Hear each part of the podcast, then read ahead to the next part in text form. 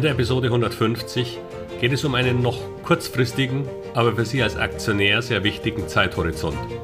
Wir sprechen über ein Quartal, denn hier spielen die Aussichten eines Unternehmens schon eine entscheidende Rolle.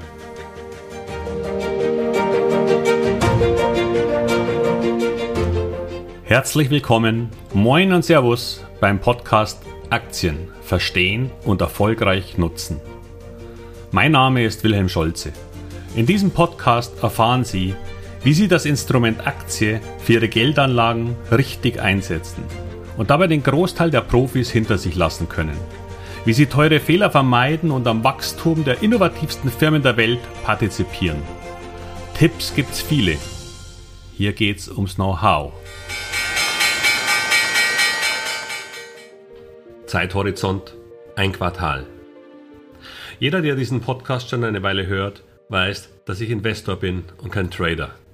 Und doch müssen wir uns auch als Investoren mit diesem eher kurzfristigen Zeithorizont befassen.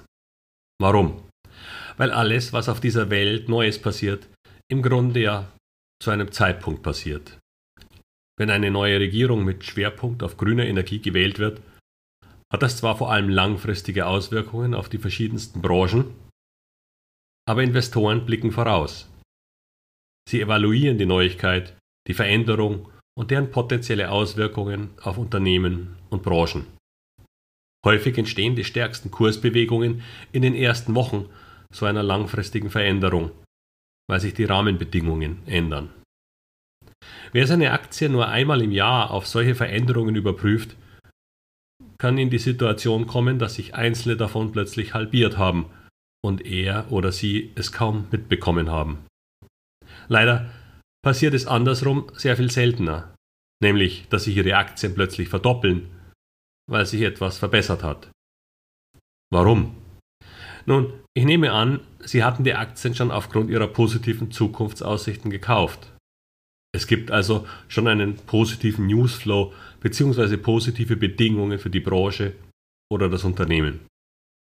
Sollten die sich nochmal verbessern, dann hat das sicher auch positive Auswirkungen auf solch einen Kurs. Aber sie kommen vielleicht nicht ganz unerwartet. Eine negative Überraschung oder Entwicklung dagegen trifft dann unerwartet ein und verändert möglicherweise die Einstellung von Investoren gegenüber dem Unternehmen. Hier geht es nicht um sehr kurzfristige Tages- oder Marktentwicklungen, sondern schon um für so ein Unternehmen fundamental relevante Veränderungen. So wie die Finanzkrise für Banken und damit auch viele andere Unternehmen, wie Corona für die Touristikbranche und viele finanziell schlecht aufgestellte Einzelhandelsunternehmen. Oder wie Putins Krieg auf die Inflation und damit die Zinsentwicklung, um ein paar sehr einschneidende Veränderungen zu nennen. All dies führte relativ schnell zu stark fallenden Kursen. Denn gerade auch große Investoren denken grundsätzlich langfristig, sind aber auch Mimosen wenn ein Unternehmen ein Problem bekommen könnte. Dann verkaufen sie und es dauert oft nur wenige Wochen, bis ein Kurs solch einer betroffenen Aktie deutlich heruntergeprügelt wird. Und auch wenn Sie langfristig denken, Sie werden schmerzhaft davon betroffen sein. Und was bringt Ihnen das Festhalten an einer Aktie, die, wenn alles gut geht, vielleicht in ein bis zwei Jahren diesen Kurs dann wieder sehen wird? Vielleicht. Mehr dazu können Sie gerne in den Episoden 70 und 71 über Buy and Hold nachhören. Doch es gibt einen weiteren wichtigen Grund für meine Wahl des Quartals als wichtigen Zeithorizont. Einen offensichtlichen. Die Quartalszahlen der Unternehmen. Sie sind für Sie als Investor die wichtigste Quelle, um bei einem Unternehmen auf dem Laufenden zu bleiben. Denn hier erhalten Sie aus erster Hand und zeitgleich mit allen anderen Marktteilnehmern auf der Welt einen Einblick in die laufenden Geschäfte. Nicht die Jahreszahlen und die Bilanz am Schluss zählt für die Entwicklung von Aktienkursen, sondern schon der Verlauf in den einzelnen Quartalen. Der Jahresabschluss ist ja nur eine verspätete Zusammenfassung und den erhalten Sie häufig erst am Ende des ersten Quartals des Folgejahres. Glauben Sie mir, das sind keine News mehr.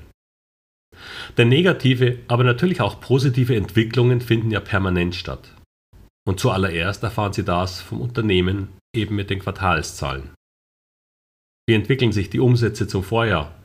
Wie die Kosten der Absatz und die Gewinne?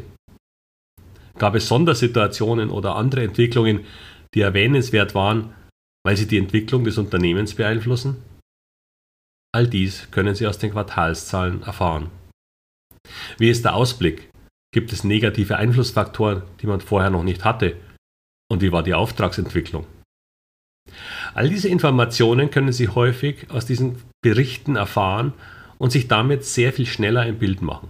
Ein Bild, das Sie benötigen, um eine sinnvolle Einschätzung über die weitere Entwicklung des Aktienkurses zu geben. Jetzt muss ich doch noch einmal darauf hinweisen, dass Sie das lernen können. Und es ist auch gar nicht so kompliziert, wie es eventuell jetzt noch scheint. Natürlich gibt es viele Begriffe, die Sie als Nicht-Finanzfachmann vielleicht noch nicht kennen und damit auch nicht deren Auswirkungen für Ihre Investments. In meinem zwölfwöchigen videobasierten Online-Kurs werden Sie durch all diese Themen hindurchgeführt, an die Hand genommen sozusagen. Sie müssen auch kein mathematisches Genie sein, sondern ein paar simple Grundrechenarten verstehen und gesunden Menschenverstand mitbringen. Auch wenn das zuerst eine kleine wöchentliche Zeitinvestition erfordert, es könnte die best investierte Zeit überhaupt sein. Langfristig. Denn wenn Sie diesen wichtigen Teil der Finanzen nicht verstehen, werden Sie auch Aktien am Ende nicht wirklich verstehen. Nun müssen Sie das gar nicht bei mir tun. Kaufen Sie sich ein Wirtschaftsbuch oder googeln Sie die Begriffe, die Ihnen vielleicht fremd sind. Aber versuchen Sie die Terminologie hier zu verstehen.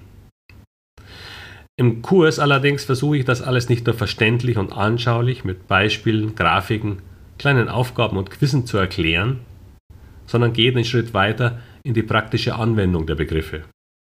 Denn häufig ist es das eine zu verstehen, was ein Begriff heißt, und etwas anderes, was er für Sie und Ihre Anlage bedeutet. Doch zurück. Um auf dem Laufenden und bei den Unternehmen in Ihrem Depot zu bleiben, empfiehlt es sich zu wissen, wann Ihre Unternehmen diese Zahlen veröffentlichen. Eine simple Quelle hier ist finanzen.net. Aber ich habe da gar keine Verbindung und Sie können das wahrscheinlich auf anderen Seiten ganz genauso abfragen. Sie geben einfach den Namen des Unternehmens in die Suchzeile ein, dann erscheint etwa in der Mitte eine Zeile, die mit Snapshot beginnt. Gehen Sie mit der Maus über die Zeile und es kommt ein Dropdown-Menü. Unter dem Überbegriff Unternehmen erscheint dann auch der Punkt Termine. Wenn Sie den dann anklicken, erhalten Sie eine Übersicht aller Termine der Quartalszahlen Veröffentlichungen, so wie sie im Moment geplant sind. Sie werden sehen, die Planungen stehen da schon sehr lange im Voraus fest. Die sind zwar im Moment noch Schätzungen über die Termine, aber die sind wohl so von den Unternehmen erstmal kommuniziert. Wichtig ist für Sie ohnehin zunächst immer nur der nächste.